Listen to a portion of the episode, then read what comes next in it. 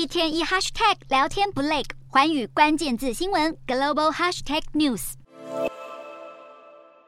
一头又一头的乳牛在牧场中低头吃着粮草，看似温顺无害的牛只，其实正是造成温室效应日益加剧的关键因子之一。对于全球畜牧大国纽西兰而言，牛只的甲烷排放量也的确是当局十分头痛的议题。前总理阿尔登在任时期就曾考虑向畜牧业农民征收牛屁税。纽西兰政府致力于改善废气排放问题，而企业方面也正积极寻找解决方式，从根本问题上减少牛只的甲烷排放量。纽西兰牛牛奶生产商恒天然合作社集团与荷兰专业化学品公司蒂斯曼携手合作，生产出特殊的饲料添加剂，可以有效减少牛只打嗝的次数。此外，法国乳制品巨头达能在牛奶生产过程中将固体与液体分离，以此减少了甲烷五分之一以上的排放量。不过，因为这个方式不适用于每个农场，且成本高昂，所以无法成为减少废气排放的有效解决方式。为了实现格拉斯哥气候公约中在二零三零年前将全球甲烷排放量减少到至少百分之三十的目标，